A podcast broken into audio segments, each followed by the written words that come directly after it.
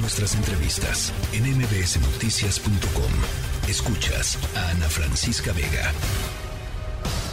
Epicentro. Con León Krause.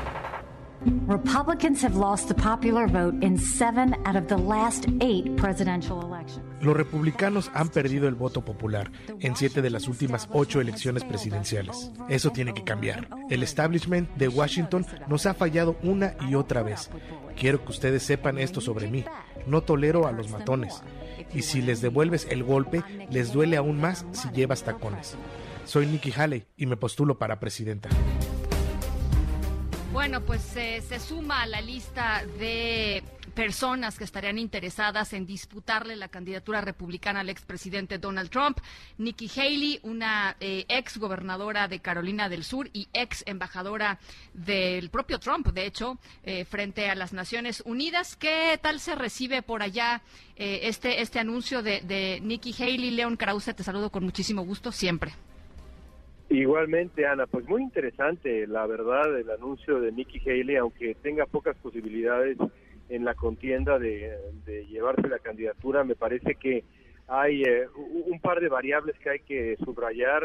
La, primera de ellas es que ataca, eh, aunque sea de manera indirecta, pero ataca a Donald Trump, habla Nikki Haley de los eh, políticos de, digamos, mayores de 75 años de edad y cómo pues representan una generación distinta y cómo es, es, hora de, la generación más joven, es decir, se refiere a la edad, por supuesto, de Biden, pero también de Donald Trump, que ya pasó los 75 hace, hace un buen rato, y es eh, pues una candidatura que, insisto, aunque no terminará en, éxito, a lo mejor tiene también como intención consolidarse como candidata vicepresidencial potencial para Trump o para quien, eh, quien eh, resulte ganador en, esa contienda que tiene también ahí, todavía no oficialmente, eh, a, otros, incluido Ron DeSantis, gobernador de la Florida.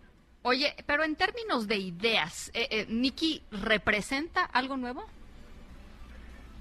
Pues mira, eh, era una de las figuras más interesantes del movimiento conservador, gobernadora de Carolina del Sur. Ella es hija de inmigrantes, eh, de, la, de la India, eh, en ese sentido es eh, una, una figura de verdad atractiva dentro del Partido Republicano y también podría serlo del Partido Demócrata. El problema es que a pesar de que ella insiste en que a los bullies hay que resistirlos y todo este discurso, pues ella formó parte del gobierno de Donald Trump y, se, se dice que incluso le consultó al propio Trump sobre sus aspiraciones presidenciales, es decir, parece que quiere pues eh, eh, quedar bien con Dios y con el diablo la exgobernadora eh, Haley.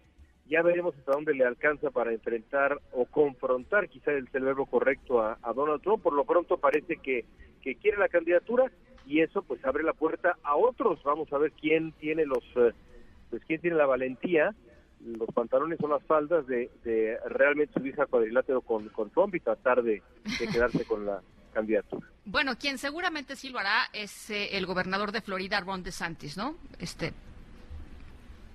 Uno pensaría que sí, Ana, pero también depende la fortaleza de Donald Trump. Es decir, DeSantis sabe que si enfrenta a, Trump ahora podría antagonizarlo de manera definitiva rumbo al futuro. DeSantis, después de todo, es un político todavía relativamente joven.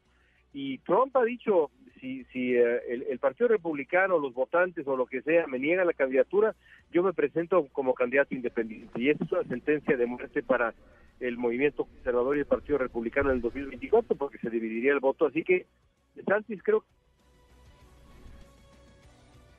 o si es en el 2028. Me parece que el momento es ahora, pero bueno, ya veremos qué decide qué decide Ron DeSantis. Bueno, pues ya lo estaremos conversando. Te mando un abrazo, querido León. Saludos hasta allá. Gracias. Un abrazo. La tercera de MBS Noticias.